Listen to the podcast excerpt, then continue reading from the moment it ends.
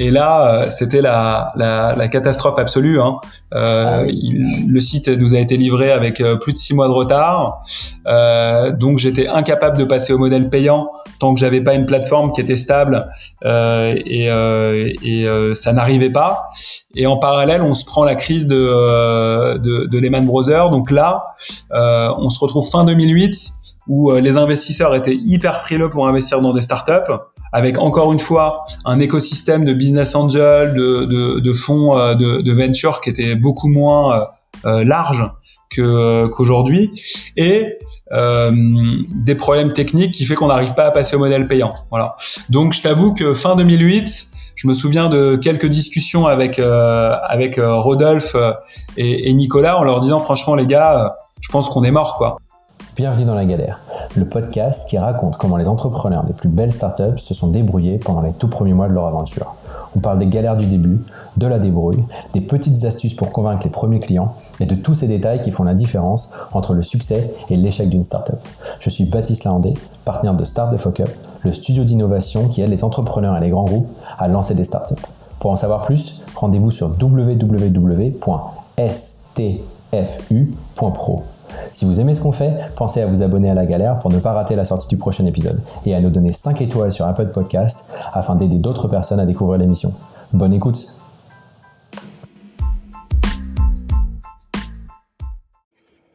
Juste un petit mot avant cet épisode. On sait que beaucoup d'entre vous sont des entrepreneurs qui démarrent, vous galérez, vous hésitez, c'est normal. C'est difficile de commencer un projet.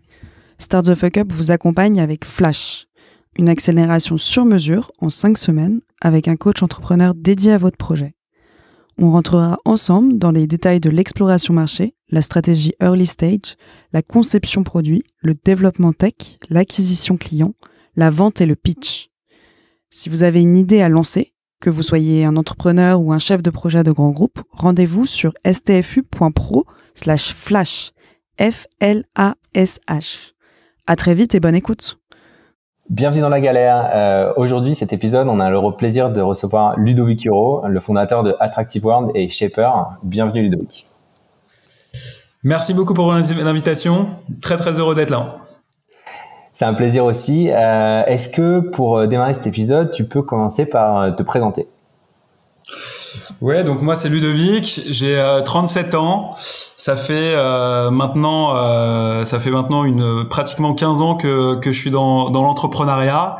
J'ai euh, commencé par créer en 2007 un site de rencontre pour célibataires exigeants qui s'appelle Attractive World et que j'ai revendu à un groupe qui est coté à la bourse de New York il y a bientôt quatre ans et, euh, et j'ai lancé depuis Shaper qui est le leader de la mise en relation professionnelle à travers euh, aujourd'hui deux services qui sont Shaper Networking qui est une app de networking euh, pour faire simple un mix entre Tinder et LinkedIn avec 2 millions et demi d'utilisateurs dont 60% aux États-Unis et Shaper Talent qui est une plateforme de recrutement pour les sales. Excellent, excellent, trop bien. Et est-ce que tu peux nous parler voilà, de ton parcours euh, jusqu'à aujourd'hui et, comment t'en es arrivé à, ça. Ok.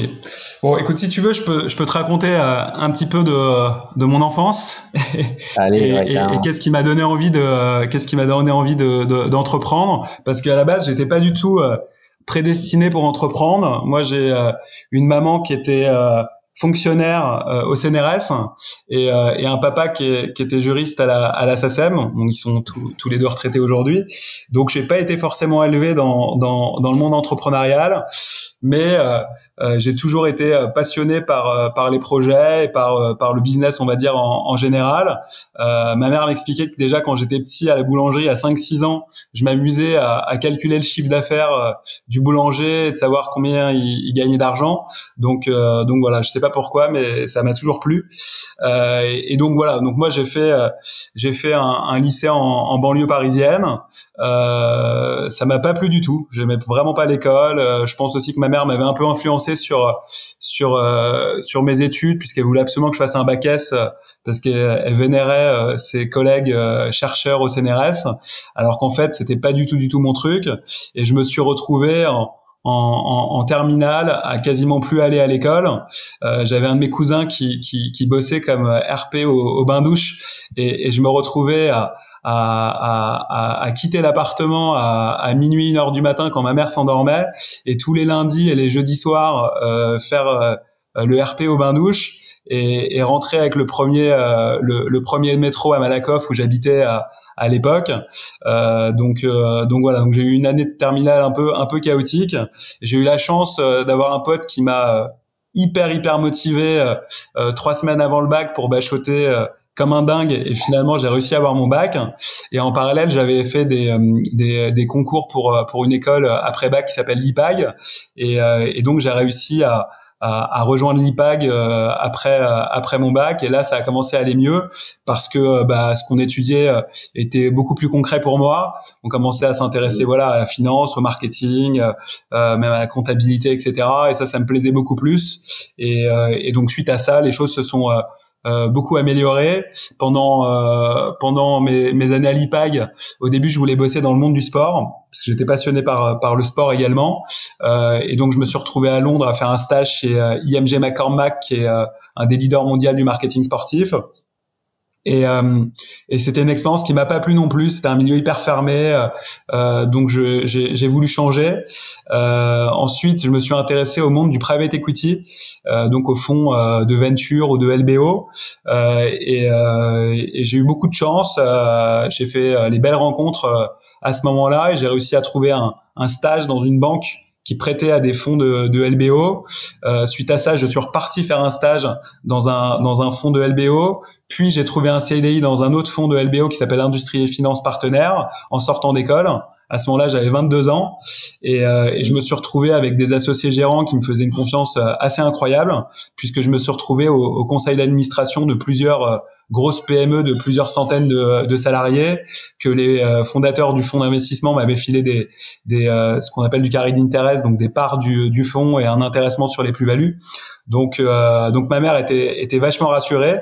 Elle s'est dit bon bah c'est bon Ludovic, j'ai plus à, à, à m'inquiéter, il va, il va s'en sortir. Sauf que même si j'adorais ce métier et que euh, intellectuellement c'était extrêmement enrichissant, en fait j'ai rêvé de monter ma boîte et euh, tous les mois je faisais un petit business plan dans mon coin euh, avec euh, avec l'envie très très forte de, de, tout plaquer pour pour lancer un projet. Et les trois quatre premiers projets, j'avais pas le courage de, de quitter mon job. Encore une fois, à l'époque, on était en, en 2005-2006, c'était pas aussi naturel de, de, de, quitter un job en, en, en fonds d'investissement pour, pour lancer sa startup. Et à un moment, j'ai j'ai l'idée de d'Attractive World puisque je, je, je, me rends compte que que, euh, que Mythic est rentré en bourse, que c'est une des seules boîtes tech euh, qui, euh, qui a un vrai modèle économique. En, en, 2006, quand ils sont rentrés en bourse, ils faisaient plus de 100 millions de chiffre d'affaires, plus de 20 millions de bénéfices. Et je m'étais dit que le marché allait, allait segmenter. Et, et j'en parle à mes deux meilleurs potes qui euh, dont un que, que j'ai rencontré au, au bain douche à l'époque, figure-toi. Et, euh, et, euh, et, lui était, euh, il, il, venait de monter sa, son agence immobilière avec avec un autre copain qui s'appelle qui s'appelle Rodolphe. Et, et Rodolphe et Nicolas me disent, écoute Ludovic, c'est maintenant qu'il faut lancer la boîte. T'as 24 ans t'as aucune charge, t'as pas d'appart à payer, t'as pas de gosse à nourrir, donc c'est maintenant qu'il faut le faire. Et ils arrivent à me convaincre de quitter mon job dans le fonds d'investissement, donc dans industrie et finance, pour lancer Attractive World. Voilà. Et donc on se lance dès 2007 sur la partie, euh, euh, tu dis, tu, tu réfléchissais en ton coin, tu, tu montais des business plans. À cette époque, c'était quoi, enfin c'était quoi ton état d'esprit? Comment tu t'as appris à, à, faire ça? Tu, tu, euh, tu, tu faisais ça euh, le soir et les week-ends? Tu, enfin voilà, euh, comment, te, comment tu, comment tu réfléchissais à tes projets à ce moment-là?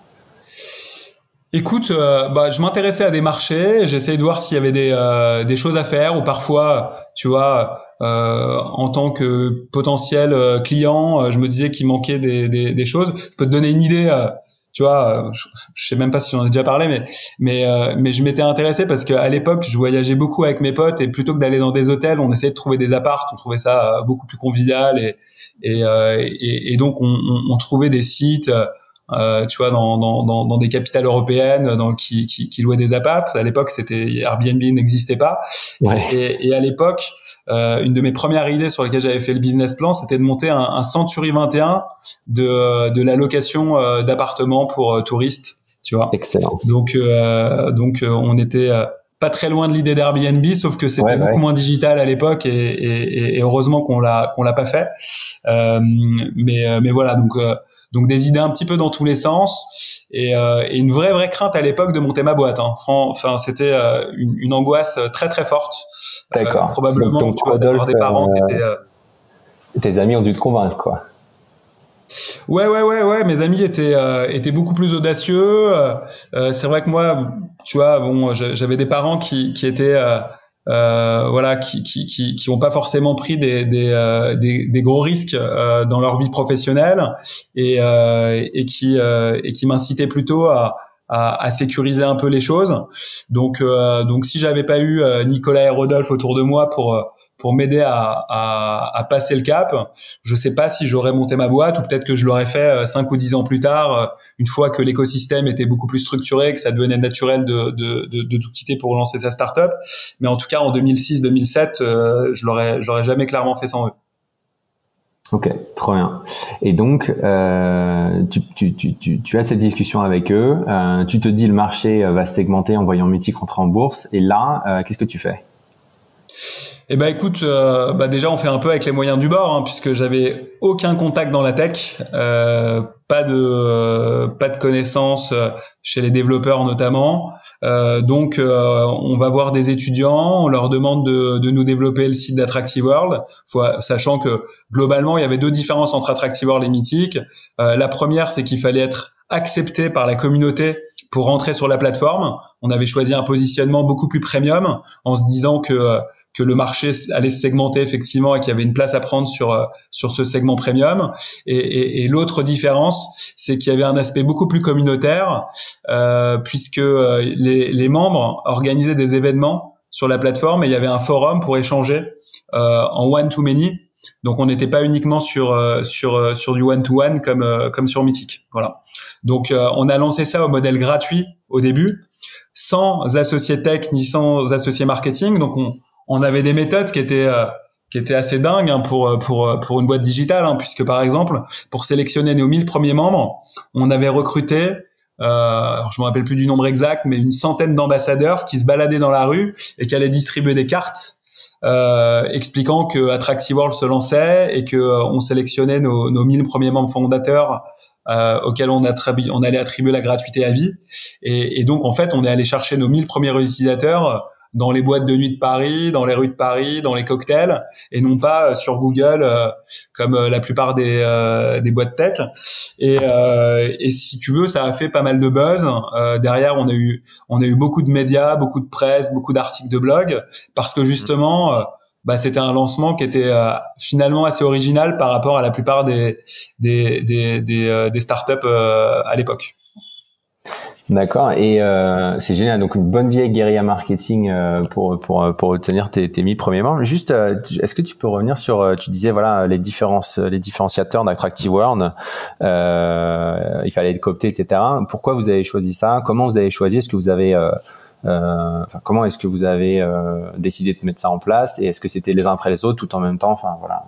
Non, ouais. En fait, en fait, si tu veux, nous, notre, notre insight marché, c'était que euh, à l'époque, même si ça a beaucoup changé aujourd'hui, mais à l'époque, en fait, les, les, les femmes étaient euh, pas du tout rassurées à l'idée d'aller sur un site de rencontre. Et donc, on se demandait comment rassurer les femmes et comment créer un, un, un univers qui allait les attirer.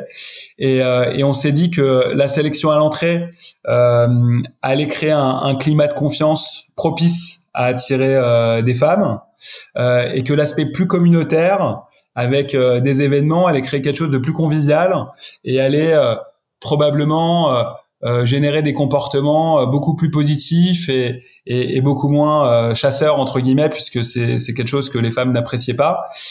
Et donc c'est comme ça qu'on a eu l'idée à la fois de créer cette sélection à l'entrée et de développer de développer euh, des, des, features autour d'événements et de forums pour créer cet aspect plus communautaire.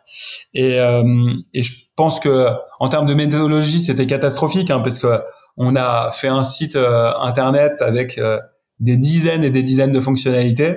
Donc c'était n'importe quoi parce qu'on l'avait fait faire par des étudiants. On avait fait un truc avec un scope juste hallucinant, sans même valider le product market fit quoi par notre feeling. On avait fait peut-être euh, huit mois de développement avec euh, avec les étudiants avant de, de pouvoir de pouvoir ouvrir.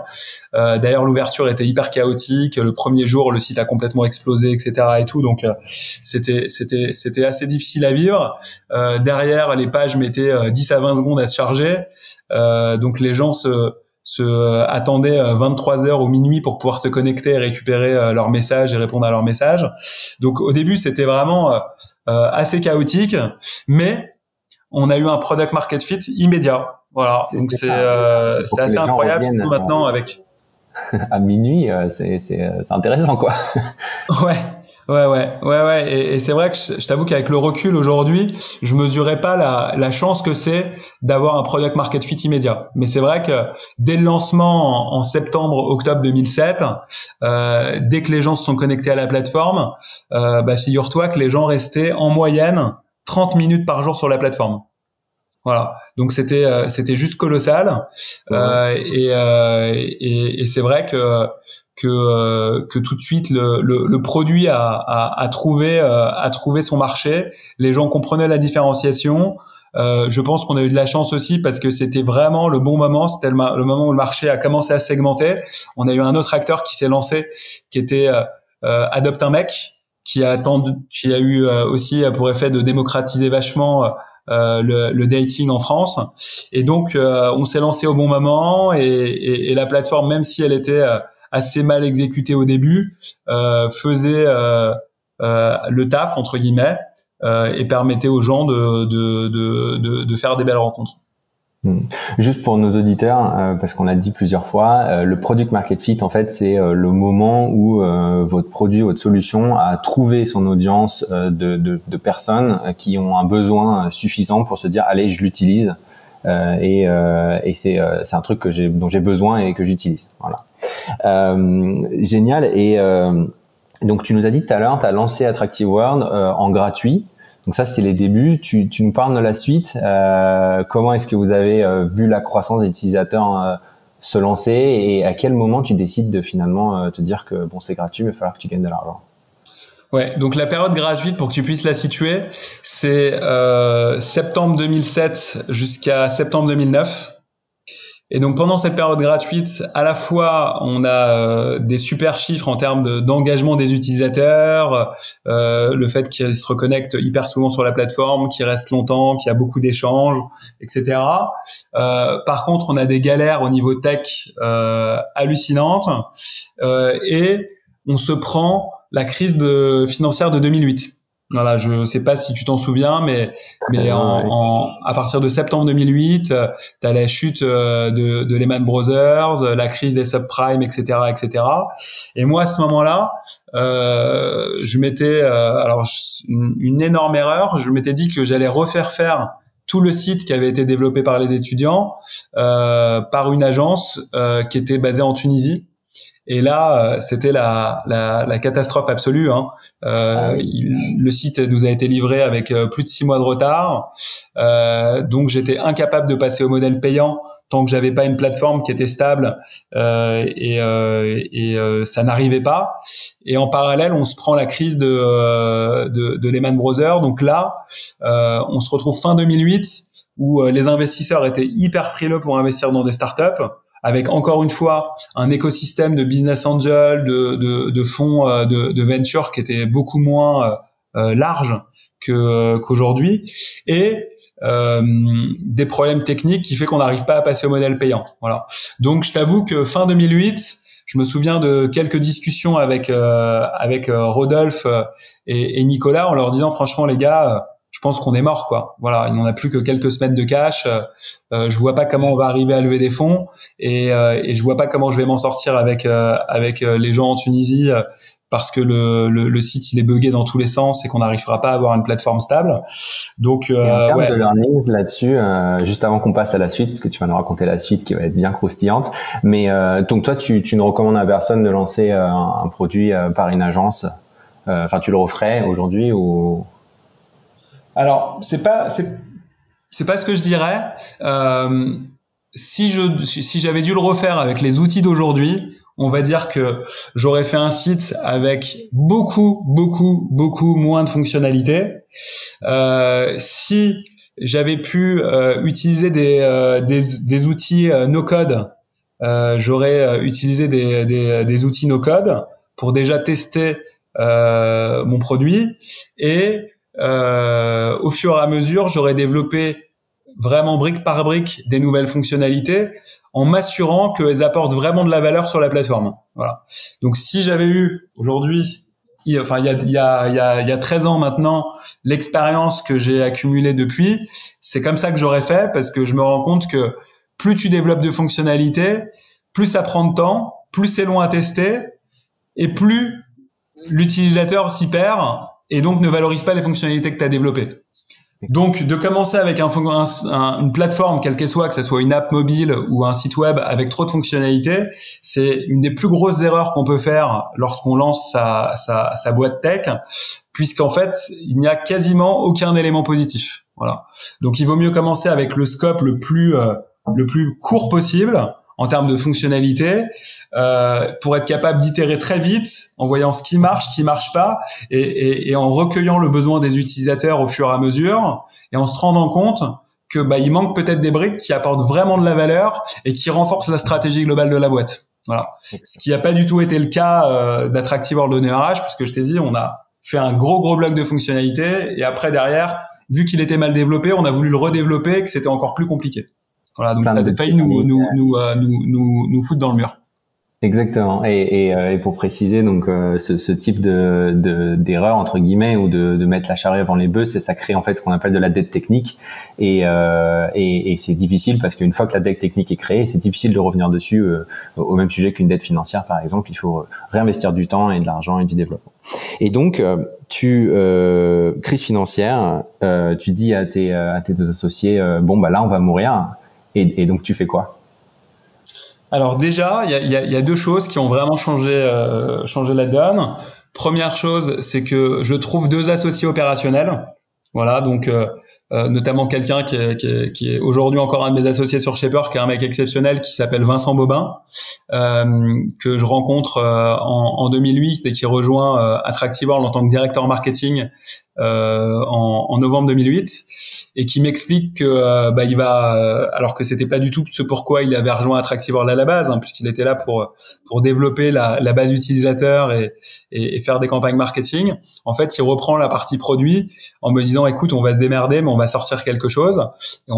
Parce qu'il fallait absolument qu'on passe au modèle payant euh, l'année d'après. Et, euh, et, derrière, on, on, euh, on, rencontre aussi un, un, un CTO qui s'appelle Cyril Ferret et, et, qui nous aide à reconstruire la plateforme. Et donc, euh, tu alors, c'est assez marrant, mais euh, Vincent Bobin, euh, je le rencontre en. Alors, on appelle ça, je crois, du, du gros hacking maintenant. À l'époque, j'en avais pas conscience. Euh, alors, à l'époque, en fait, j'avais, j'avais récupéré les. Pardon? c'est quoi? Le gros hacking Je sais quoi? C'est une technique d'acquisition euh, en ligne? Ouais, c'est des techniques, c'est des techniques d'acquisition. Euh, euh, un peu un peu malines, voilà, qui sont pas forcément dans les sentiers battus. C'est pas des campagnes de pub euh, sur Facebook ou sur Google. Voilà, c'est des manières d'aller chercher du trafic pour euh, quasiment gratuit, voire gratuit. Euh, donc, par exemple, Airbnb, leur gros hacking, c'est qu'ils étaient allés scraper les, les annonces de Craigslist pour générer du trafic. Voilà, donc ça existe étant l'équivalent du bon aux États-Unis. Voilà, exactement. Donc, donc nous, enfin moi, ce que j'avais fait à, à l'époque, c'est que j'avais récupéré des annuaires euh, de, de, grandes écoles de commerce.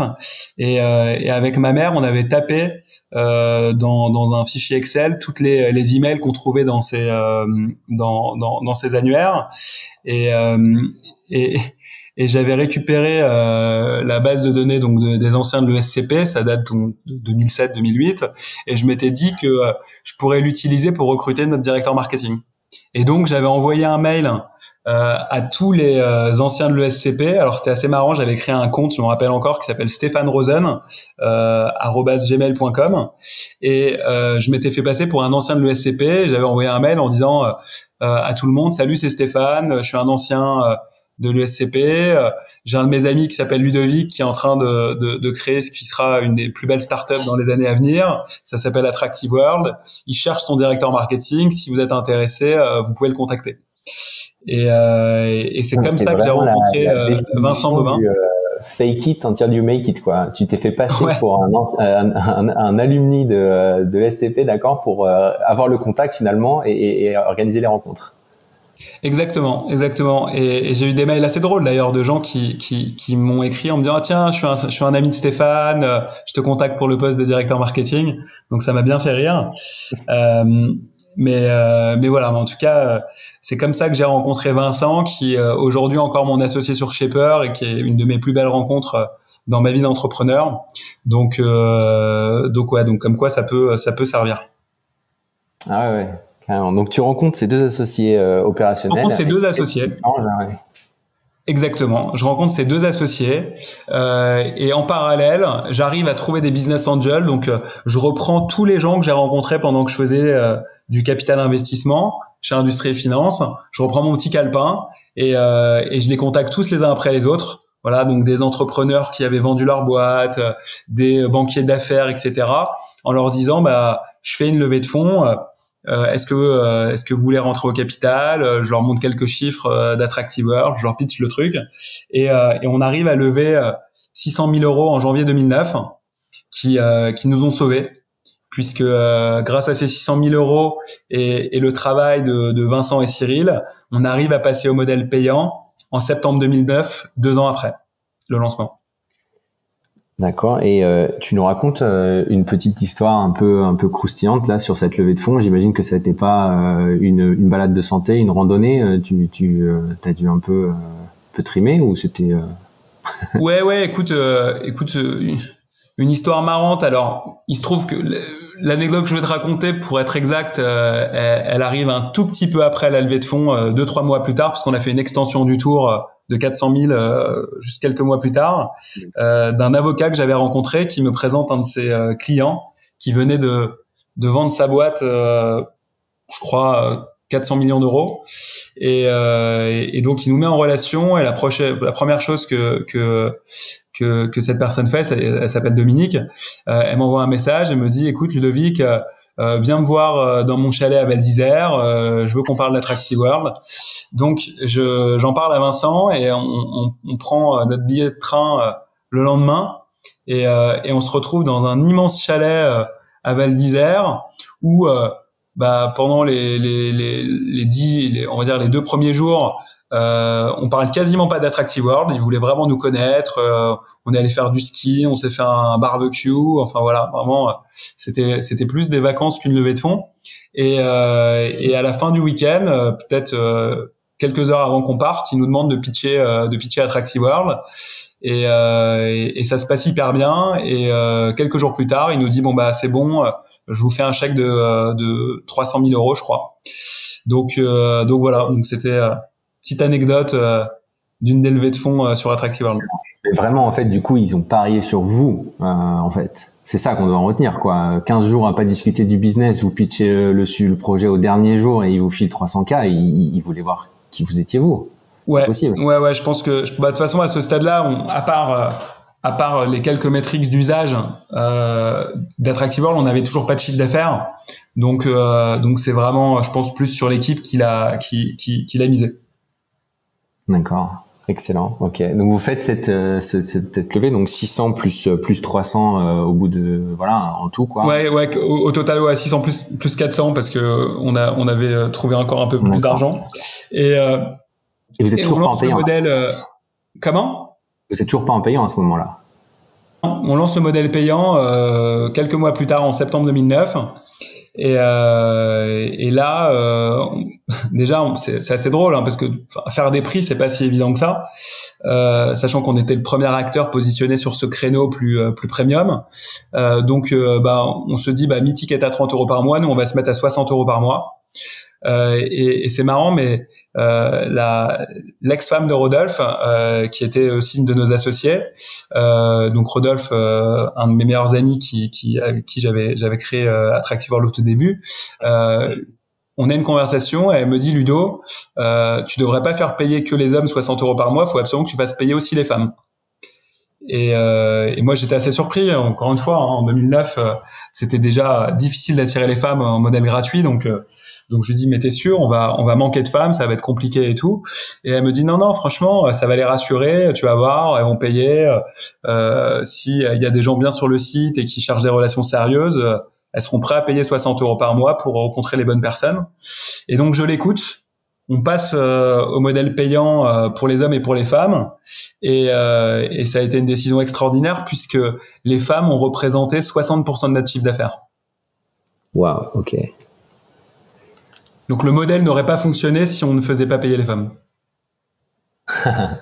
Learnings, enfin, apprentissage du marché direct, quoi. Hein, testé et euh, excellent. Et tu étais sur un modèle, euh, donc c'était freemium, c'est-à-dire euh, tu avais quelques fonctionnalités gratuites et ensuite c'était du payant ou c'était soit tout gratuit soit tout payant? Enfin, c'était comment le C'était en fait pour pour utiliser vraiment le site, il fallait payer. C'est-à-dire que euh, tu pouvais t'inscrire gratuitement, t'attendais si tu si étais accepté ou pas. Une fois que tu étais accepté, euh, tu pouvais naviguer euh, sur le site, voir les profils, faire des recherches, voir les événements organisés, mais tu ne pouvais pas ni envoyer un message, ni lire un message, euh, ni t'inscrire à un événement.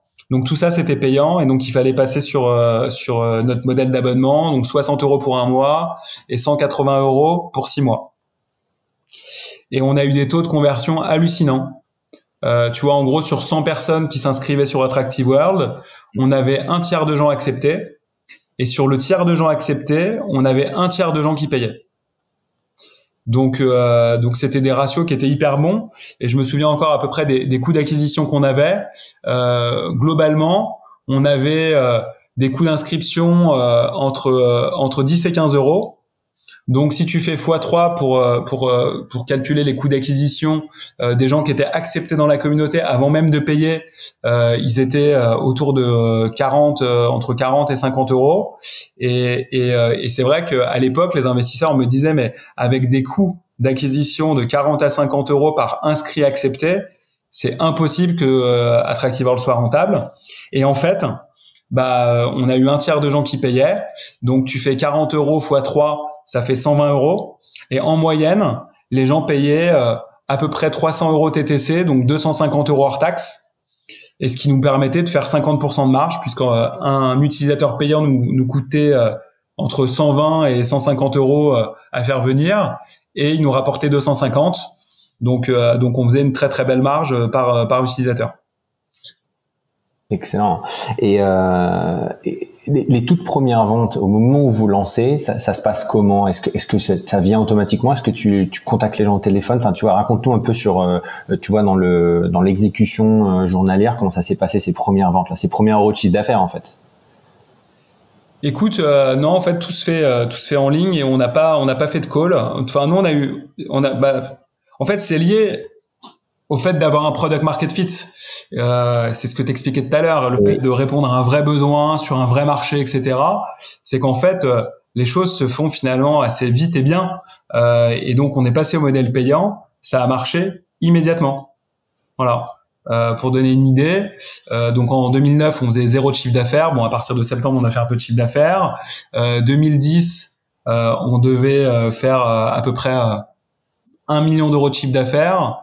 2012, 2011, on devait faire 4 euh, millions. Et, et 2012, on devait faire plus de 7 millions tu vois? Donc euh, les choses sont allées sont allées très très vite. Et pourquoi c'est allé aussi vite?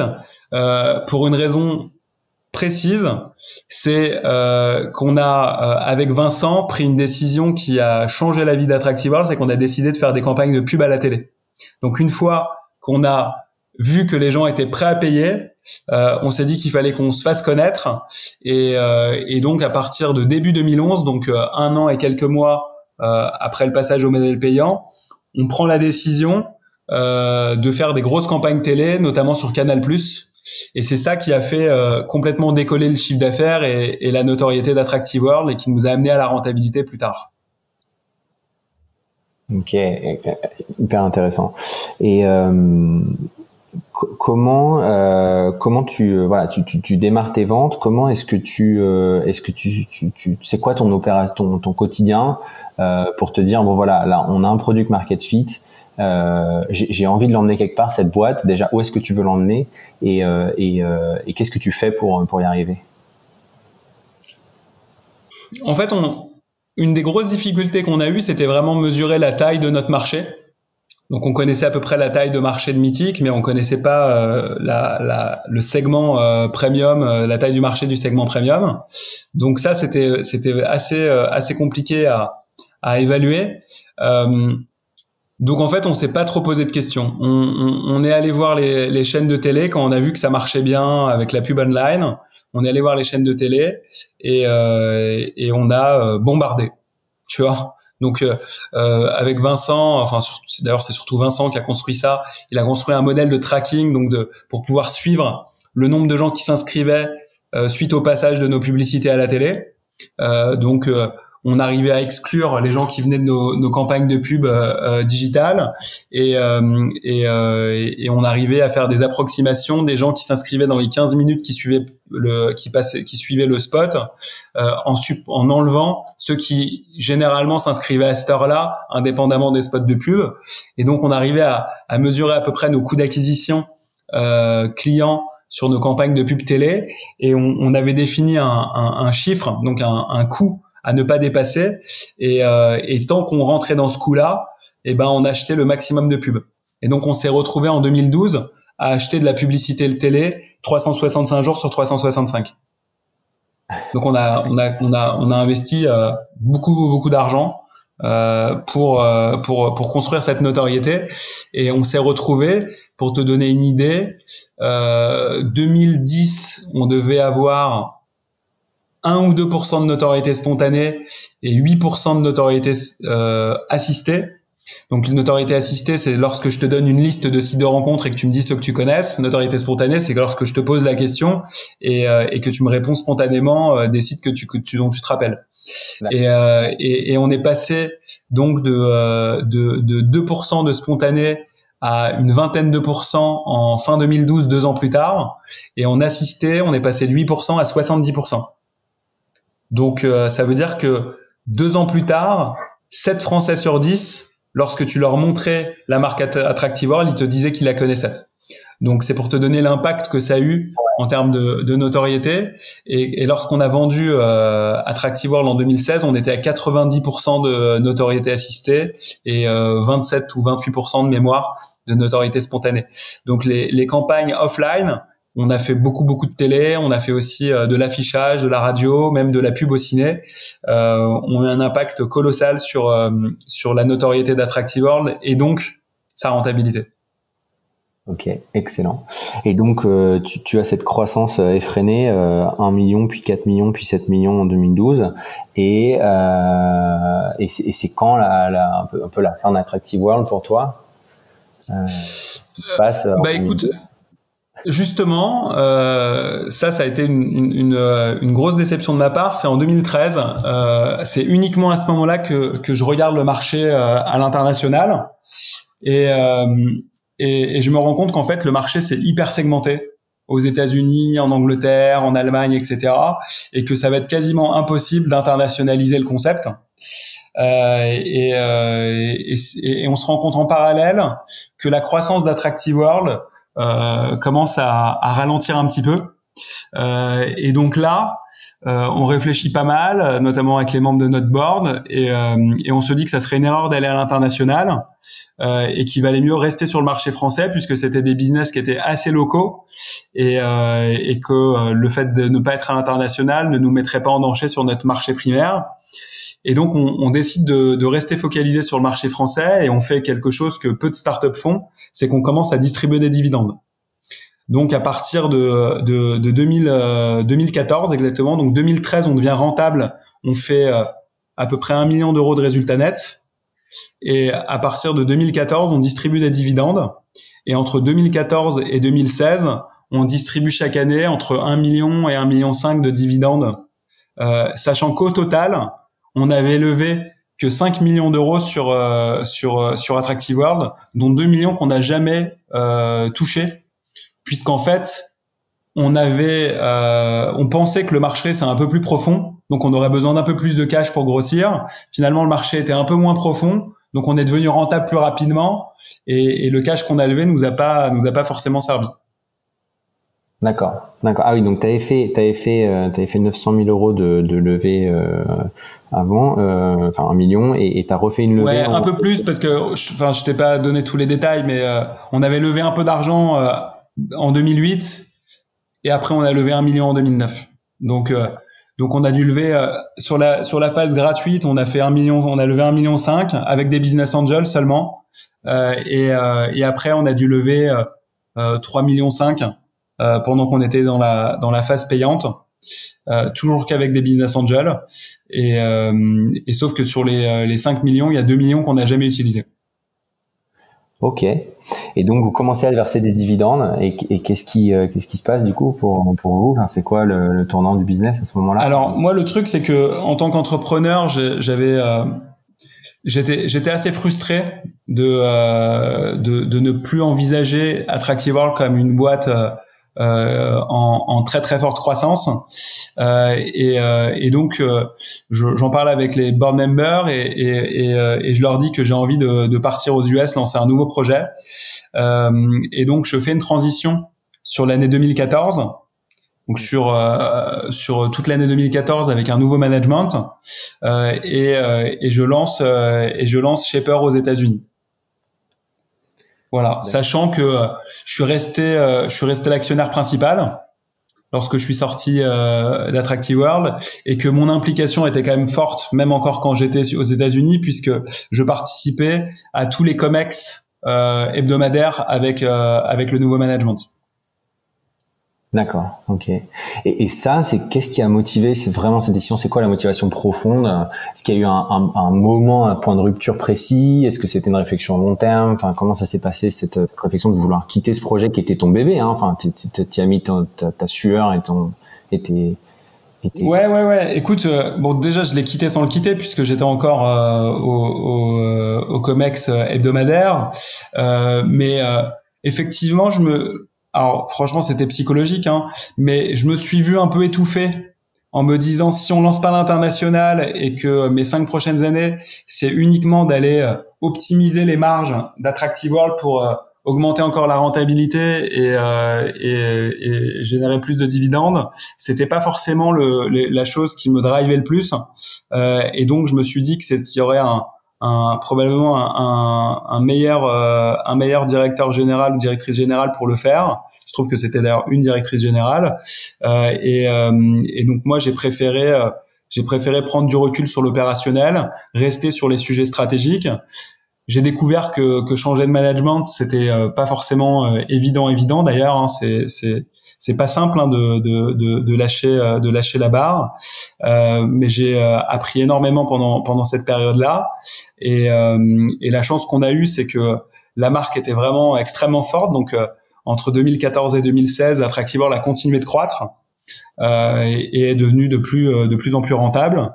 Et, et en 2016, on a un groupe allemand qui est venu nous voir qui euh, était euh, était notamment euh, le détenteur de, de, la marque Elite Rencontre, qui était présent dans 28 pays et qui avait peut-être un peu plus de mal à, à, pénétrer le marché français à cause d'Attractive World, qui me dit, écoute Ludovic, plutôt que se faire la guerre, on devrait faire un deal.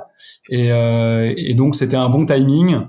L'offre était très fair et on a cédé Attractive World en septembre 2016 à, à, ce groupe allemand qui, quelques mois plus tard, s'est euh, coté à la bourse de New York. D'accord, ok. Excellent. On va, on va y revenir euh, euh là-dessus, hein, franchement. Euh, donc, 2014, tu prends cette décision. Euh, toi, c'était l'état d'esprit entrepreneur qui t'aimait. Structurer une boîte euh, avec les marges, etc. C'était pas ton truc. Juste avant qu'on passe à ton histoire départ à New York, qui va être qui va être vraiment sympa. Est-ce que tu peux me dire si tu si c'était à refaire, Qu'est-ce que tu changerais dans cette, euh, expérience de World? Écoute, euh, c'est toujours pareil, hein, c'est plus facile de refaire le match euh, une fois que tu connais le score. Mais je, pense que ce que j'aurais à refaire, c'est l'internationalisation. C'est-à-dire que je pense que j'avais déjà une culture qui n'était pas forcément internationale à l'époque. Euh, quand j'ai lancé Attractive World, première chose, même si j'avais utilisé un, un, nom anglais parce que je m'étais aussi dit que je voulais le lancer à l'international, mais, mais dans les faits, j'avais pas câblé la boîte pour s'internationaliser. Deuxième chose, euh, il y avait aussi un, un, écosystème encore une fois qui était qui était très différent. Euh, les investisseurs étaient euh, assez frileux de partir euh, à l'international et notamment euh, aux États-Unis alors qu'aujourd'hui c'est globalement l'inverse. Donc euh, donc j'ai pas non plus été poussé par les investisseurs pour pour aller à l'international et les quelques discussions que j'ai eues avec des des VC se sont plutôt révélées négatives euh, quant à leur volonté d'investir dans Attractive World pour s'internationaliser, ce qui a encore une fois beaucoup beaucoup changé depuis. Donc voilà, donc c'est vrai que si j'avais eu mieux conscience de la chance que c'est d'avoir un, un, un, product market fit aussi fort, une boîte aussi rentable, euh, et euh, que derrière euh, on avait peut-être euh, eu quelques investisseurs qui m'avaient poussé beaucoup plus fortement euh, à partir à l'international et notamment aux US, je pense qu'on on, on aurait fait probablement 5 euh, à 10 fois plus de chiffre d'affaires euh, en, en, se lançant aux, États-Unis. Donc voilà, donc si euh, il fallait refaire le match, on va dire que dès 2010, quand je me suis rendu compte que le product market fit était là en termes d'engagement des utilisateurs, de taux de paiement et que le segment nous permettrait d'être d'être rentable, il aurait fallu avant même d'atteindre la rentabilité en France, m'intéresser à l'international et, euh, et lancer Attractivore le plus vite possible, en, au moins aux États-Unis, en Angleterre et au Canada. Voilà, je pense que c'est ça qu'on a un peu raté euh, sur euh, sur l'aventure Attractivore. Raté, c'était une aventure réussie. Euh, excellent. Donc toi, tu décides de partir de Attractive World euh, et, et, de partir aux US du coup, parce que tu étais en France. Tu, tu nous racontes un peu ça? Euh, déjà, déjà ça, et puis, et puis du coup, euh, d'où te vient l'idée de Shaper euh, Et puis tu me parlais de Shaper du coup. Écoute, effectivement, bah, je vais commencer par l'idée de Shaper, parce qu'en fait, je suis parti aux États-Unis parce que je me suis dit que c'était vraiment le pays pour développer une, une, application comme, comme Shaper. Moi, j'ai toujours adoré les rencontres et, et, et énormément de, de, de ma chance entrepreneuriale, des opportunités que j'ai eues euh, dans l'aventure Attractive World sont liées à, à des bonnes rencontres. Et, euh, et, je trouvais que LinkedIn était hyper transactionnel et facilitait pas justement euh, des, des, des, des, belles rencontres informelles, euh, qui sont souvent celles qui euh, procurent des opportunités auxquelles on s'attend pas, permettent de créer des, liens beaucoup plus authentiques entre entre les gens et donc de la confiance. Et donc on a voulu euh, lancer une plateforme pour faciliter ce genre de rencontres. Et c'est comme ça qu'on euh, qu'on a eu l'idée euh, qu'on a eu l'idée d'Attractive World, qu'on a lancé donc après plusieurs itérations produits. le lancement officiel a eu a eu lieu fin 2015 début 2016 et on s'est dit que ce, ce, type de rencontre, cette culture du networking, c'était plutôt les Américains qui l'avaient euh, qui comprenait la valeur de, des relations et, et l'importance euh, de, de, ces relations. Donc on, on, on s'est dit que, euh, que le marché américain était, était le marché euh, qui, qui nous semblait le, le, plus propice pour lancer ce genre de, de produit. Trop bien. Et attends, tu m'as dit donc lancement officiel fin 2015, et toi tu as plus ou moins quitté Attractive World, j'imagine courant 2014. Qu'est-ce que tu fais pendant ce moment? Ouais. Projet, tu voilà, ouais, en fait, en fait, on a, on, a commencé à bosser sur euh, sur Shaper en, en, en 2014. On a, euh, j'ai fait toute la transition euh, sur euh, l'année 2014 et j'ai déménagé aux États-Unis à partir de, de, de début 2015. Donc j'ai commencé à faire des allers-retours en 2014 aux US pour bien comprendre le marché et commencer à me connecter avec euh, l'écosystème euh, là-bas. Euh, et à partir de 2015, j'étais j'étais là-bas quasiment à plein temps puisque je revenais souvent souvent en France malgré tout. et, et c'est là où, où, à distance, je suivais de manière hebdomadaire les comex d'Attractive World, mais j'étais vraiment à fond sur à fond sur Shaper. Et sur Shaper, il y a eu tout un cycle d'itération euh, qui nous a amené à, à, un, à un, lancement on va dire officielle fin 2015 début 2016. Euh, ce cycle d'itération, tu, tu, nous en parles. Hein, c'est, euh, c'est, enfin, qu'est-ce que, par quoi tu commences, sur quoi tu itères, euh, comment tu, comment tu procèdes? Ouais, alors le, le, cycle d'itération, en fait, il, il s'est fait d'abord parce qu'on, on, au début, on voulait, on voulait vraiment essayer de, de générer des, des, rencontres à travers les, les réseaux de confiance. et donc, au début, on avait, on avait eu un premier prototype où tu devais ajouter les 50 personnes en qui tu avais le plus confiance professionnellement euh, et l'application te mettait en relation avec leurs 50 personnes de confiance à eux.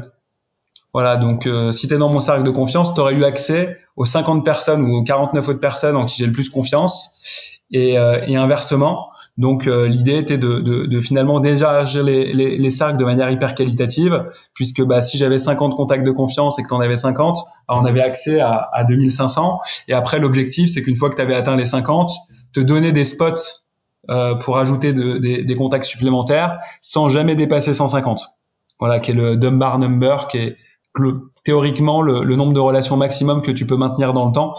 Euh, donc euh, donc c'était ça qu'on avait euh, qu'on avait euh, qu'on avait construit. Euh, au début, les premiers résultats en termes de viralité étaient assez encourageants puisque les gens lorsqu'ils s'inscrivaient invitaient 18 personnes en moyenne. sauf que les API de, de LinkedIn ont été restreintes et, euh, et, que, et que le modèle qui, qui avait des bons résultats au tout démarrage en termes de viralité euh, s'est écroulé suite aux restrictions d'API de, de, de, LinkedIn. Donc euh, les, API, API euh, Justement, j'allais préciser les API. Vas-y, vas-y, vas-y, précise. Les liens de connexion euh, que LinkedIn ouvre pour avoir accès euh, à, à, ces données. En fait, une API, c'est une ouverture de données d'une entreprise sur laquelle on peut se connecter pour y accéder. Voilà, c'est comme un gros tuyau. Par exemple, vous l'utilisez souvent lorsque euh, vous euh, vous inscrivez sur un service avec euh, Facebook. Bah, en fait, le tuyau fait passer toutes les informations de votre profil Facebook sur, par exemple, Tinder pour ceux qui utilisent les sites de dating. Et, et, donc, vous n'avez pas besoin de retélécharger une photo, votre prénom, etc., puisque Facebook transfère ces informations directement à Tinder.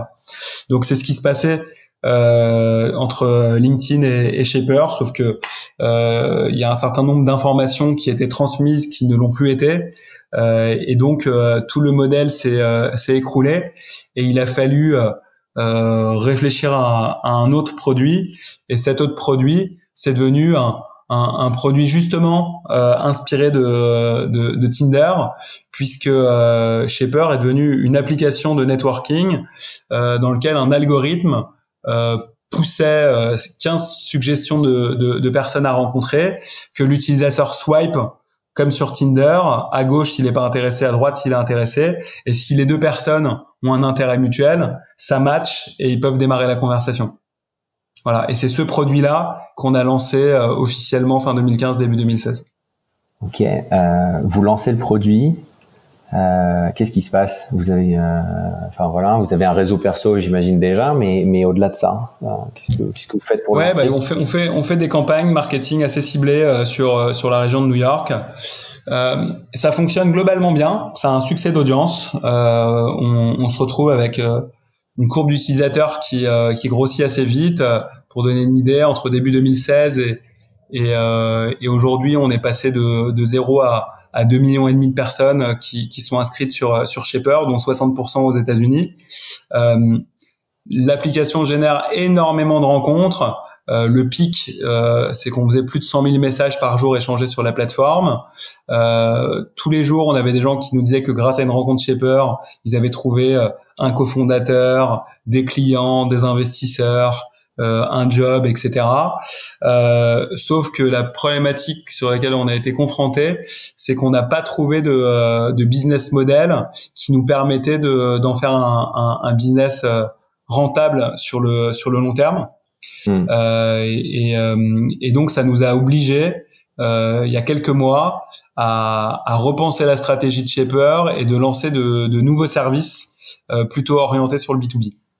Ok. Et donc à ce moment-là, vous vivez de levée de fonds en fait. Tu, tu avais relevé des fonds. Euh, ouais. Tu avais mis de l'argent perso. Tu as fait qu'est-ce qui s'est comment ça s'était passé euh, donc de lancement? Ouais ouais. Moi j'ai réinvesti euh, perso euh, bon, une somme relativement significative euh, et euh, on a levé avec des business angels une une vingtaine de millions d'euros. D'accord. D'accord. Une vingtaine de millions? Ouais. D'accord, au tout début de, de, de Shaper. Euh, entre 2015 et, 2000, euh, et 2019. D'accord, d'accord, ok.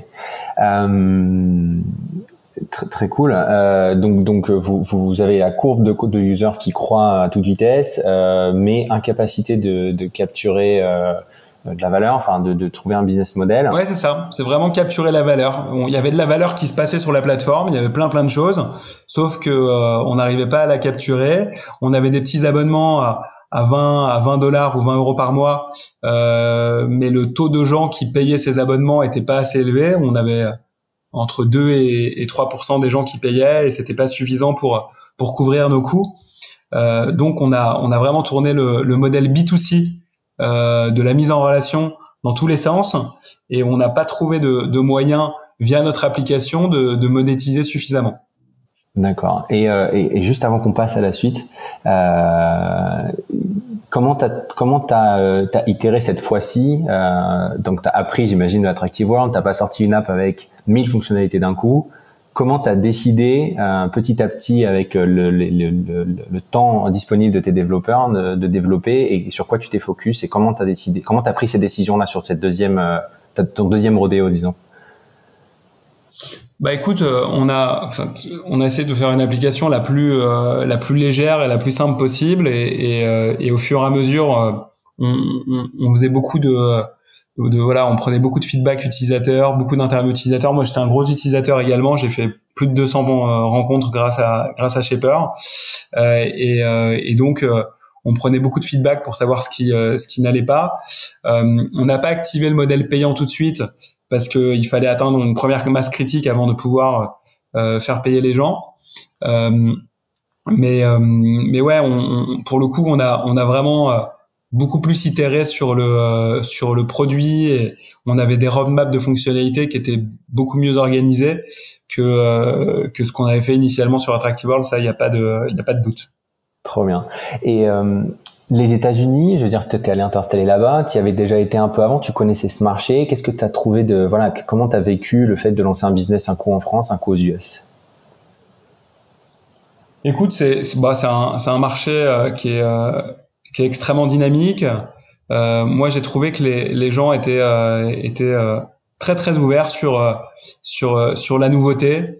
Il y a beaucoup de gens qui sont qui sont des, des early adopters, donc donc naturellement notre produit a été bien accepté. On a on a fait beaucoup de PR. Hein. Vraiment, moi j'ai j'ai vécu quelques quelques expériences qui sont qui sont vraiment très cool, dont je me souviendrai, je pense, toute ma vie. on a été, on a fait une page dans le, dans le Wall Street Journal. Euh, J'étais invité, invité comme speaker au, euh, au, Madison Square Garden, euh, au Madison Square Garden devant plusieurs milliers de personnes. Euh, euh ah ouais. le, le, le, speaker d'après c'était Richard Branson quoi donc ça fait un peu ça fait un peu comme tes rêves d'enfant tu te dis bon bah si je me retrouve au Madison Square Garden avec Richard Branson qui apparaît juste après c'est c'est quand même très sympa après ouais. la c'est que c'est bien pour euh, pour raconter des anecdotes, euh, c'est bien pour euh, pour pour en parler avec avec sa famille et ses amis, mais c'est pas ça qui en fait un business. Donc donc voilà, tout ça pour dire que le marché américain c'est un c'est un marché moi j'ai trouvé euh, à la fois assez dur parce que les coûts d'acquisition sont plus chers, parce que euh, l'utilisateur, même s'il il est prêt à te laisser du temps pour tester ton produit, et, et je trouve encore un petit peu plus exigeant euh, que, que l'utilisateur français euh, t'accorde peut-être moins de temps aussi. Euh, on a vu d'ailleurs des usages assez différents entre euh, entre entre nos utilisateurs américains et nos utilisateurs français, hein, puisque euh, globalement les les Américains swipaient beaucoup plus à droite, matchaient beaucoup plus, mais euh, mais engageaient moins la conversation. Euh, ou pardon, engageait, engageait beaucoup la conversation, mais faisait moins de rencontres, euh, alors que euh, alors que les Français swipaient beaucoup beaucoup plus à gauche, faisaient moins de matchs, avaient moins de conversations, mais mais mais a priori quand quand il y avait des conversations, ça ça ça amenait beaucoup plus à, à des rencontres. Donc donc voilà, donc c'est des comportements assez différents. c'est c'est une culture, même si on a l'impression qu'elle est relativement proche, qui finalement est quand même assez différente de, de la culture française. Euh, après, au, au, niveau de, des, des, des investisseurs, euh, c'est très compétitif. C'est pas euh, si évident que ça de lever aux, aux États-Unis. Nous, on a quelques investisseurs américains euh, qui sont euh, qui sont des business angels ou des family office, euh, mais euh, mais c'est vraiment extrêmement compétitif. Il y a beaucoup de boîtes qui lèvent beaucoup beaucoup d'argent. c'est très très dur de retenir les talents. Euh, faut les payer euh, très cher, en tout cas sur euh, sur euh, sur la ville de New York ou, de San Francisco. Euh, donc donc voilà un petit peu pour le feedback sur le, le marché US. Excellent. on reprend donc pas de business model. Il faut que tu trouves un moyen de, de monétiser ton réseau, ton entreprise, l'entreprise que tu as construite, le réseau autour de ça. Comment tu comment tu t'y prends? Ben écoute, on on, euh, on, analyse un certain nombre de, euh, de marchés et on s'arrête sur le, le, le, marché du recrutement, qui a un très gros marché, hein, comme tu comme tu le sais, et on, on décide de. Euh, alors je te parle de quelque chose qui est arrivé récemment, hein, puisque c'était euh, fin 2000 fin 2019. on décide de lancer un, un produit qui s'appelle Shaper Talent, qui est une plateforme qui connecte les meilleurs profils commerciaux avec les meilleures startups. Donc ça, on le fait euh, sur le marché euh, français pour démarrer. Pour voilà, euh, c'était plus simple pour nous de, de, de, faire un proof of concept. On le fait avec très peu de code. Euh, on capitalise au, au maximum sur sur la communauté euh, Shaper, donc la crédibilité liée à la marque, toute la communauté d'utilisateurs de Shaper Networking qui nous permet plus facilement d'aller chercher nos premiers clients et, et, et nos premiers candidats. Et, et, on lance ça euh, fin 2019. Et, euh, là, pour le coup, on, on trouve un, un, business model euh, assez clair où euh, d'un côté, euh, donc il y a les profils de, de, de sales, donc de commerciaux qui s'inscrivent. Euh, on les on les présélectionne, donc via un pré-screening sur la base de leur LinkedIn, plus une interview téléphonique de, de 45 minutes. Euh, on en retient à peu près 3 à 5 et, et, euh, et, ces, et ces candidats sélectionnés derrière, euh, on leur rédige un profil sous un angle un peu euh, portrait journalistique pour les rendre plus humains et, sortir du côté CV. Et ces profils-là, on les met sur notre plateforme.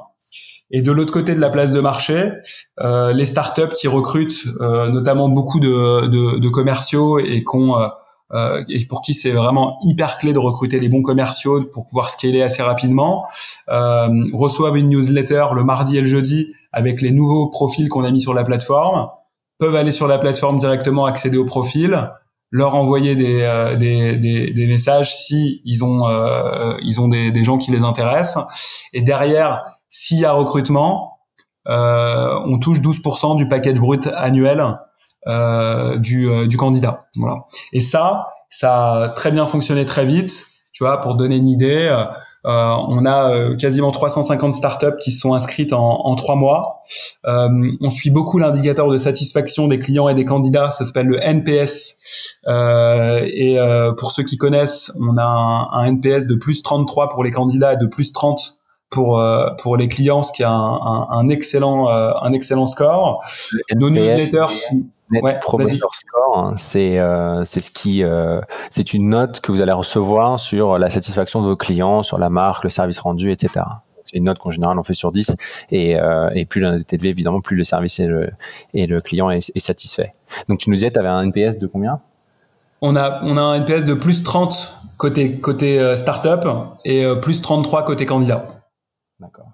Voilà, parce que les, les, les candidats sont notamment euh, hyper, euh, ils apprécient beaucoup le suivi qu'on fait avec eux, euh, parce qu'on a un talent manager qui est vraiment dédué pour comprendre exactement quelles sont les startups qui ont contacté le candidat, comment ça se passe, est-ce qu'il est content, etc., etc. Donc il y a un vrai suivi, il n'est pas du tout lâché dans la nature, et bah, ça génère vraiment un très très bon taux de satisfaction, ce qui fait que sans investissement marketing ni côté startup ni côté candidat. On a vraiment un modèle qui qui qui tourne qui tourne bien. on a en gros jusqu'à présent quasiment 25% des candidats qu'on place sur notre plateforme trouvent un job grâce à nous. Et, et ça, c'est des taux qui sont euh, vraiment très très élevés dans, dans, dans le monde des, euh, du recrutement. Donc, euh, donc voilà, donc le modèle, le modèle tourne bien. On, on considère qu'on a fait notre proof of concept sur euh, sur Paris et, et, là on est en train de préparer l'internationalisation sur les principales villes dans lesquelles euh, on est présent via Shaper Networking, donc dans lesquelles on a déjà une grosse base euh, de candidats potentiels et de startups potentiels, et notamment New York, San Francisco, Los Angeles et Londres. Donc donc voilà, donc on est en train de préparer tout ça avec euh, la difficulté que, bah, comme euh, tu le sais, on est en pleine période Covid et qu'on se pose la question quel sera le bon moment pour euh, lancer Shaper Talent à l'international? Voilà, sachant que aujourd'hui, grâce au chiffre d'affaires cumulé de Shaper Talent et de Shaper Networking, on est quasiment à l'équilibre, donc on perd quasiment plus d'argent. Excellent. Ok, d'accord. Donc vous avez quasiment trouvé votre euh, votre équilibre financier. Euh, on n'est pas loin, on va dire. Euh, vous y êtes prêts. C'est dingue parce qu'en fait, quand on t'écoute, euh, c'est ta deuxième expérience. On a l'impression que tu quasiment pas fait d'erreur ou, pas eu de galère.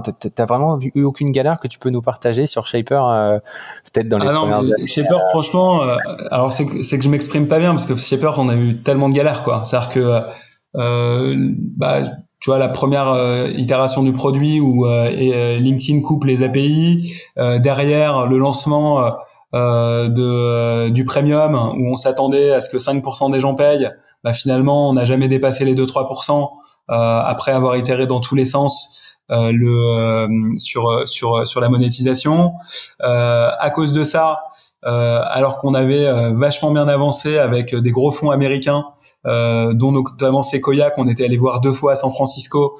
Euh, on n'a pas réussi à faire notre série B, euh, donc on a dû faire un bridge qui nous a obligés à réorganiser l'entreprise et euh, justement à, à, réfléchir au lancement de, de, de Shaper Talent. Donc, euh, donc non, non, il y a eu beaucoup, beaucoup de galères et, et je pense qu'il y a plein de choses qu'on aurait, qu'on aurait pu euh, beaucoup mieux faire. mais, mais on va dire que aujourd'hui, on est dans une position où où euh, si jamais la crise du Covid ne dure pas trop, on, espère vraiment pouvoir atteindre la rentabilité euh, prochainement. Voilà. Donc j'espère en 2021 si les choses se, passent bien euh, d'ici là d'un point de vue sanitaire et économique. Trop bien. Et donc Shaper Talent tourne en France. Tu prépares ton internationalisation. Cette fois, tu as appris ton ton disons ton manque à gagner ou ton ce que tu aurais voulu faire pour Attractive World et tu, tu prépares comment là sur sur la suite? Ouais, bah écoute, euh, sur l'internationalisation, il y a des choses basiques hein, déjà qui, sont de euh, traduire, euh, traduire la plateforme, faire toute une étude de marché pour comprendre exactement quelles sont les plateformes existantes là-bas, comment se positionner différemment. Est-ce que le pricing doit varier par rapport au, pricing de 12% du, du package brut qu'on qu'on a mis en place en France. Bien comprendre les, les influenceurs dans les écosystèmes des villes américaines pour voir comment ils peuvent potentiellement nous aider, euh, bien analyser notre base de données euh, de Shaper Networking pour voir s'il n'y a pas certains de nos utilisateurs euh, sur lesquels on peut s'appuyer pour pour atteindre une masse critique, notamment de, de, de startups abonnés à Shaper Talent. Donc voilà, donc il y a, y, a, y a, pas mal de choses à faire en, en termes de préparation, mais voilà, encore une fois, on a un vrai point d'interrogation sur notre capacité à à lancer une nouvelle ville, euh, notamment aux États-Unis, tant que, que les startups euh, licencieront euh, chaque semaine des, des, des dizaines de milliers de personnes. Oui, effectivement. Euh, génial. Bon, je vois que tu, tu prépares ton futur euh, proprement et, et c'est fidèle effectivement à tout ce que tu as vu vivre. Euh, on, on, arrive presque à la fin. Euh, merci beaucoup d'avoir partagé toutes ces expériences. Je vais te poser des questions un peu plus un peu plus deep, mais euh, un peu plus profondes. Qu'est-ce qui t'a euh, décidé de te faire suer à entreprendre? Pourquoi t'as pourquoi t'as persisté alors que tu, tu te prends des galères dans la gueule et que tu que tu que t'as du mal à à voilà, à juste faire subsister ta boîte. Qu'est-ce qui te, c'est quoi ta niaque toi au jour le jour? Elle vient d'où? Ouais, c'est une très bonne question. Moi, je je pense que je pense que c'est il y a, quand même un un peu le sens qu'il y a derrière, tu vois, le, le, le fait de se dire qu'on a un impact, euh, tu vois, sur sur Attractive World, bah, on, on a quand même euh, réussi à, à, faire en sorte que beaucoup de gens euh, rencontrent l'homme ou la femme avec lesquels ils vont construire leur vie. On avait euh, quasiment un mariage par jour sur euh, sur Attractive World, donc tu vois, on, on, se dit que quand on se lève le matin, on, on contribue en tout cas au, au, bonheur de certaines personnes. sur Shaper, c'est, je pense, une une volonté euh, très très forte euh, d'encourager euh, les belles rencontres euh, professionnelles. Moi, j'ai, enfin vraiment, hein, je pense que mon plus grand facteur d'épanouissement, c'est c'est les gens qui m'entourent, que ça soit mes amis ou que ça soit mes associés, euh, une grande majorité de nos actionnaires ou ou tout simplement les, les autres entrepreneurs dans la tech avec lesquels j'ai, l'occasion d'échanger et, et, et, voilà se battre pour pour faciliter euh, les mises en relation qui ont vraiment du sens, que ça soit via Shaper Networking pour euh, pour euh, pour networker de manière très informelle, que ça soit sur Shaper Talent pour aider les gens euh, en tout cas notamment les, les, les commerciaux à, à, trouver un, un, job dans une startup euh, qui leur correspond vraiment et dans lequel ils vont s'épanouir. Et, euh, et dans quelques semaines, puisque je t'en ai pas encore parlé, mais on, on est en train de lancer un petit side project qui va s'appeler Shaper Founders, qui va mettre en relation des entrepreneurs qui qui, euh, qui lancent leur boîte avec euh, des euh, ce qu'on appelle les godfathers ou les godmothers, donc des des euh, des, euh, des, souvent des entrepreneurs qui ont déjà lancé des boîtes avec succès, qui ont déjà fait des grosses levées de fonds et et, et qui vont passer du temps avec eux pour les mentorer, les coacher et les aider à, à pas reproduire des erreurs que eux ont peut-être faites lorsqu'ils ont lancé leur leur, leur scale-up. voilà, à chaque fois, c'est c'est vraiment de faciliter la mise en relation créer de la connexion humaine, hein, puisque euh, même s'il y a de la distanciation sociale en ce moment, euh, je pense qu'il faut voilà, faut pas qu'on perde euh, ce qui est le plus important au fond de chaque euh, chacun d'entre nous, c'est-à-dire vraiment cette ces émotions, ces ces, ces voilà, ce sentiment d'humanité qui, qui, qui rejaillit à chaque fois qu'on fait une belle rencontre. Donc donc voilà, donc je pense que c'est ça qui qui me motive le plus à me lever le matin. Excellent, trop bien. Bah, hâte, hâte de découvrir euh, Shaper Founders. Euh, tu nous diras et puis on hâte de découvrir ça. Euh, c'est quoi ton but C'est quoi ton objectif à terme? Tu as, déjà eu une première success story, tu as monté une boîte, tu l'as vendue, tu en es dans une deuxième, elle prend le, le, bon trajet, vous avez un modèle, vous êtes rentable, vous avez de la croissance et tu t'arrêtes quand? Précise qu'on n'est pas encore rentable, on n'est pas loin. Pas loin, pas loin. Pas loin. Écoute, euh, aujourd'hui, j'essaie vraiment de faire au jour le jour parce que euh, on est quand même dans un, dans, aujourd'hui dans un monde euh, qui, qui évolue tellement vite avec tellement d'incertitudes que c'est, hyper difficile de, de voilà, de, de se projeter à trop long terme. Regarde, Airbnb qui pensait rentrer en bourse et qui va probablement pas pouvoir euh, parce que tu as un virus qui arrive et qui euh, qui, euh, qui confine la moitié du globe. Si voilà, il se passe des choses assez inattendues. Donc pour l'instant, on, on, on, essaie de se concentrer vraiment voilà sur sur l'allocation de, de notre temps. De notre énergie sur bah, Shaper Talent et, Shaper Networking et, bientôt sur Shaper Founders, voir si nos services continuent d'apporter de la valeur, quels sont les, les potentiels de développement euh, en France euh, ou à l'étranger, euh, essayer d'être le plus agile possible. S'il y a quelque chose qui marche pas, être prêt à l'arrêter. Et, et bah, tant pis, c'est comme ça, c'est la vie, on aura essayé. le plus important, c'est de réagir vite. Et, et, et, je pense que tant qu'on gardera cet état d'esprit-là, bah, on devrait continuer à pouvoir euh, croître, à continuer d'identifier des opportunités euh, euh, de création de valeur et, et, et, on verra ce que deviendra Shaper. J'espère que ça, ça sera un, un, un, beau succès et succès, ça sera la conséquence de cette de cette attitude, à mon avis. Donc donc voilà. Donc pour l'instant, on, on, on, a la chance de de, de s'être rapproché de la rentabilité. on est quand même hyper attentif parce qu'avec le Covid, bah, notamment sur Shaper Talent, il y a moins de boîtes qui recrutent et donc on s'attend à des baisses de chiffre d'affaires assez significatives dans, dans, les mois à venir. Euh, et, euh, donc en parallèle, on essaye de trouver d'autres euh, leviers de croissance tant que le, marché du recrutement va pas repartir à fond comme c'était le cas jusqu'à présent. Et, et, déjà voilà, essayer de faire une belle boîte pérenne, si possible avec un, un, une vraie empreinte aux États-Unis, qui est quand même un marché qui est, qui est clé et qui est colossal. Et, et après, bah, la conséquence, ça sera probablement d'autres d'autres opportunités. Trop bien. Bah, j'ai confiance, euh, vu ta capacité à itérer et toutes les histoires que tu nous as racontées, ta capacité à rebondir, à trouver des solutions. Euh, j'ai confiance, j'ai confiance. Euh, génial. Est-ce que tu as un dernier conseil avant de finir pour ceux qui se lancent Tu leur conseilles quoi? Écoute, moi pour, pour ceux qui se lancent, mais ça, tu vas voir qu'il y a quand même un fil rouge. C'est vraiment, pour moi, c'est c'est les rencontres et, et, et l'humain. pour ceux qui se lancent, moi je je, je, je, mon conseil, c'est déjà de se lancer pour les bonnes raisons. Euh, pas le faire par par ego pour l'image que ça peut procurer euh, soit à soi-même soit aux gens de son entourage euh, pas le faire uniquement uniquement pour l'argent mais parce qu'il y a il y a y a du sens derrière parce que c'est c'est franchement créer une startup, c'est c'est pas le meilleur moyen de gagner beaucoup d'argent. Hein. Bien sûr, bien entendu, il y a, y, a, y a des gens qui y arrivent et qui font des succès incroyables, mais mais mais il y a quand même beaucoup beaucoup de risques en face. Et donc, si on ne le fait que pour ça, on peut être vite déçu. Donc, c'est vraiment de choisir un projet euh, qui à la fois euh, nous tient à cœur, euh, c'est euh, être prêt à, à, y mettre de l'énergie et, et, une sacrée dose de, de, de résilience, euh, s'assurer qu'il y a euh, un vrai product market fit, donc il y a un bien un, marché, un besoin, euh, un, une vraie différenciation par rapport à ce qui existe déjà. Donc prendre du temps quand même sur euh, sur cette étude qui peut éviter beaucoup d'erreurs et d'investissements en l'air. et ça c'est très dur. Voilà, nous par exemple on n'aurait jamais imaginé euh, qu'on n'arriverait pas à monétiser une communauté de, de 2 millions et demi de personnes euh, dans le monde professionnel en, en B2C. Donc, euh, donc voilà, ce, ce genre d'erreur qu'on a pu faire, euh, si on peut les éviter avec une étude de marché encore plus poussée, euh, je pense que que que, euh, que ça vaut vraiment vraiment le coup. Et après, pour finir, trouver les bons associés. On, on, a souvent tendance à, à, à s'associer avec des gens qui nous ressemblent.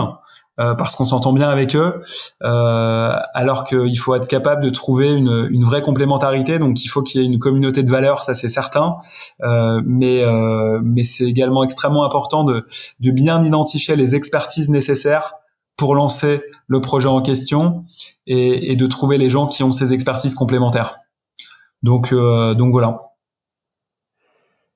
Trop bien. Bah, sur ces deux conseils extrêmement à haute valeur ajoutée. Euh, on touche à la fin de notre podcast. Merci mille fois euh, pour ton temps, pour tes insights, pour tous ces partages euh, de ton histoire et, et, et à, à, forte valeur. J'espère que ça vous a plu. Bravo pour ton parcours, encore une fois. C'était top de t'avoir aujourd'hui. Bah, écoute, encore merci pour l'invitation. J'étais vraiment été ravi. Merci beaucoup. Salut Ludovic. À bientôt. À bientôt. Ciao.